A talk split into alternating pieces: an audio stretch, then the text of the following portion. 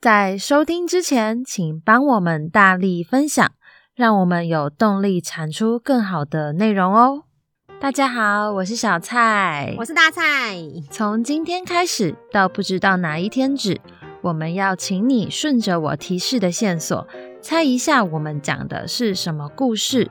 大蔡老师上课都有教过，没上过的同学，说不定你刚好也读过、看过、玩过、听过。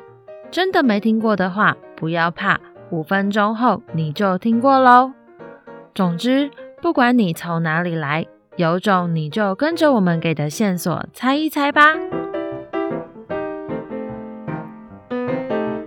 今天的故事有以下五个线索：第一点，主角从小在育幼院长大；第二点，主角有个素未谋面的长辈，默默支持着他；第三点。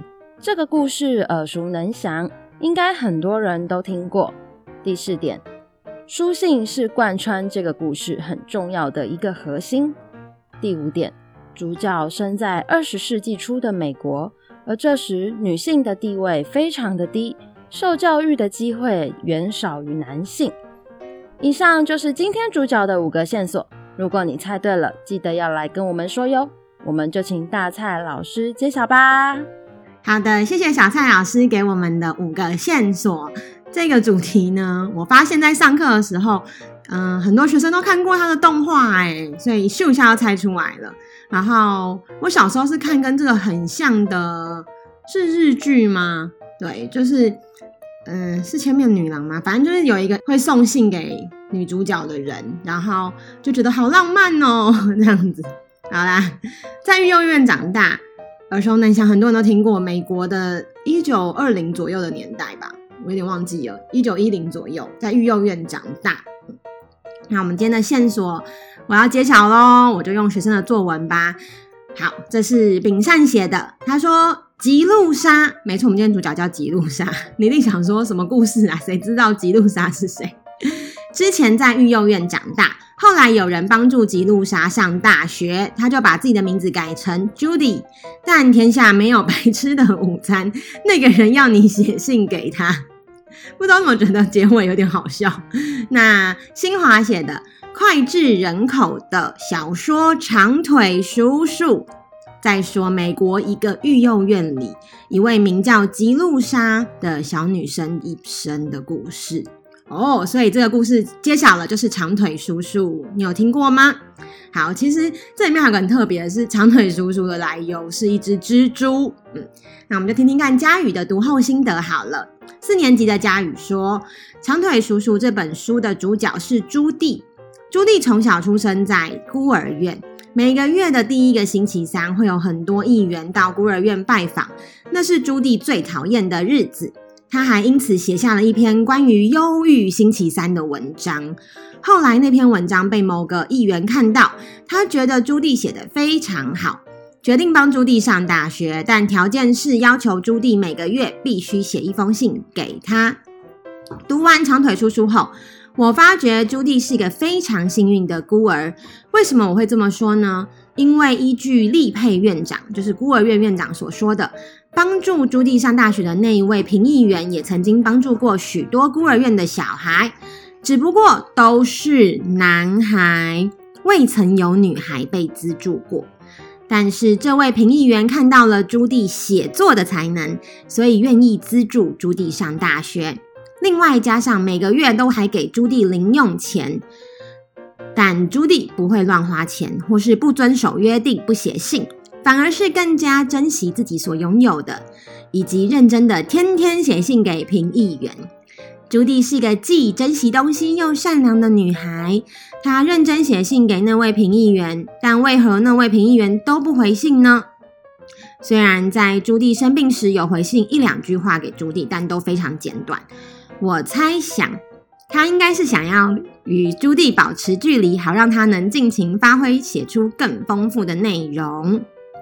哇，佳宇真的写超好的，而且佳宇有去看这本书，真的是很棒。他讲出了我们课程中没有讲到，比如说忧郁星期三，或者是那位议员之前都是帮男生，从来没有帮女生。这里面也反映出来，那时候女性普遍比较困难于求职跟受教育。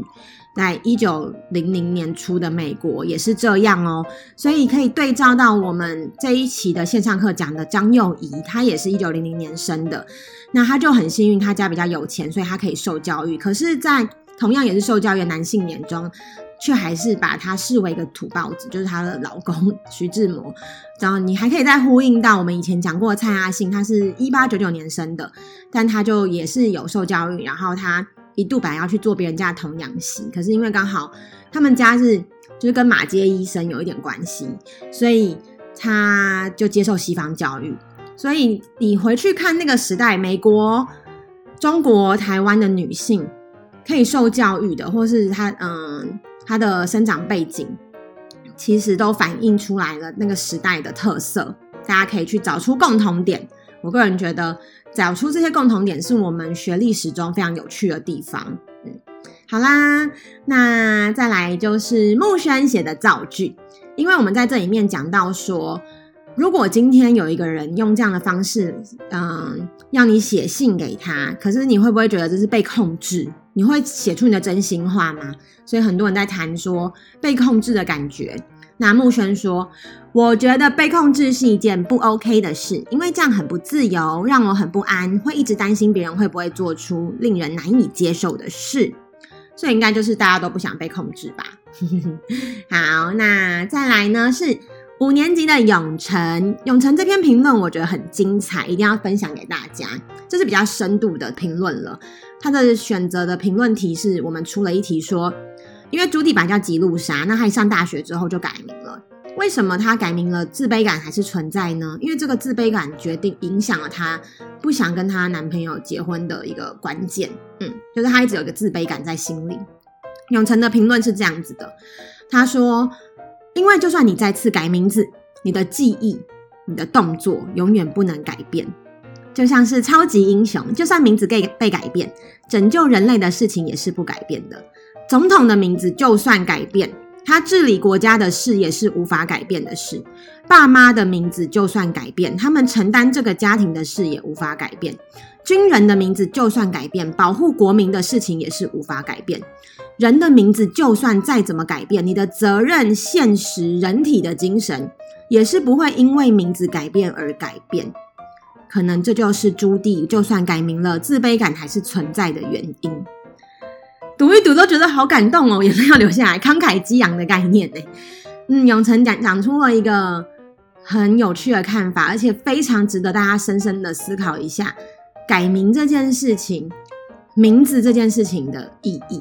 我们在电影《你的名字》这堂课里面，其实有讲到名字这件事情的意义。对，一个名字混乱的人事物，它的存在的定义是不是就会混淆？啊、这边好像谈太深了。有空的话，有机会大家再来谈谈，或是我们之后有种 podcast 来讲一集，我们讲你的名字那一个故事的核心是什么好了。因为有学生问我说：“老师，你怎么教你的名字啊？那个应该教得很复杂吧？那个时间线那么复杂。”嗯，所以很期待跟大家分享怎么设计的。好，最后一篇，被控制是一件怎样的事呢？他说，被控制是一件会让人心里极度痛苦的事，但是我们总是把这份痛苦压抑在心中。这样不仅会让心里感到痛苦，连身体也会感到不舒服。记得上学期时，妈妈帮妹妹跟我排了一份让人痛苦的功课。这份功课就是国语阅读三十分钟，英文书写三十分钟，英文数学三十分钟，钢琴三十分钟。光是看到就已经很累了，没想到竟然每天都要做。之后的每天，妈妈不断压迫我。控制我，让我的内心感到很痛苦。这次的经验让我学到，我们不能一直把痛苦放在心里，要勇敢说出来，也不能一直控制别人。自己不想被控制，那就不要控制别人，这样可以让世界变得少一点痛苦，多一点欢笑。读完之后发现这篇文章有点哀伤，不过我还是很感动，这个学生有把他的痛苦写出来。嗯，其实就是要把它讲出来，要抒发出来。我们之前在讲，不是为了要检讨别人，其实有时候是为了要让自己的心里好过。你一直压抑，代表你内心觉得这件事情不能讲。那你为什么觉得不能讲呢？是不是你也觉得你不你是错的，或是你觉得讲出来会伤害了谁？可那就代表这件事情一定是有一点东西存在，才会你没办法把它好好的讲出来。嗯，跟大家分享，今天是三月的最后一天，然后马上就要遇到清明连假，祝大家有一个美好的连假。那有种你来猜的企划呢？没意外的话，可能就要转型成别的方式了。那我们就期待下个月的新的小蔡老师设计的新的企划吧。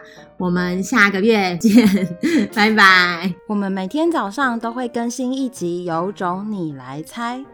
如果猜到答案的话，欢迎留言和我们分享。喜欢的话也别忘了订阅我们哦。有种你来猜，大家明天见，拜拜。拜拜